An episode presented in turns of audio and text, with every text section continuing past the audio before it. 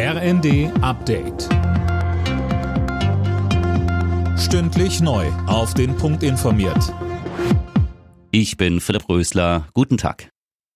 Nach Hinweisen auf mögliche Anschlagsplanungen auf den Kölner Dom laufen die Ermittlungen. Die Kirche war bis in die Nacht mit Sprengstoffspürhunden durchsucht worden. Gefunden wurde nichts. Wolfgang Baldes von der Kölner Polizei sagte bei NTV zu den weiteren Ermittlungen. Wir werden auf jeden Fall so lange weitermachen, bis wir einen Gefahrenhinweis äh, ja, entweder belegen oder möglicherweise sagen können, es äh, ist gar nicht so. Insofern der Hinweis galt für Silvester. Für uns werden es arbeitsreiche Tage werden. Zuvor hatte es Hinweise eines Nachrichtendienstes gegeben, dass möglicherweise Terroranschläge in Köln, Madrid und Wien geplant sind. Viel Regen und Schneeschmelze verschärfen die Hochwasserlage vor allem in Nord- und Westdeutschland.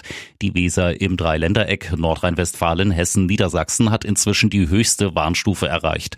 Bewohner einiger Orte wurden aufgerufen, ihre Wertsachen aus Keller und Erdgeschoss in Sicherheit zu bringen und sich auch auf eine eventuelle Evakuierung vorzubereiten.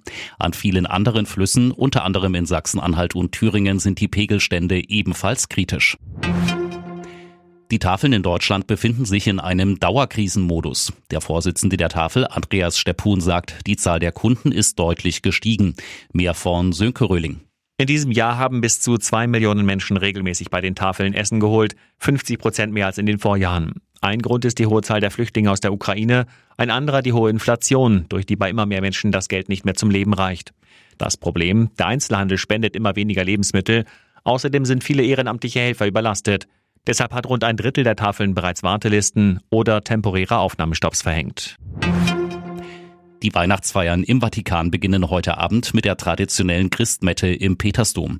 Zum Gottesdienst mit Papst Franziskus werden tausende Gläubige erwartet. Morgen spendet der Papst dann wieder den Segen Urbi et Orbi.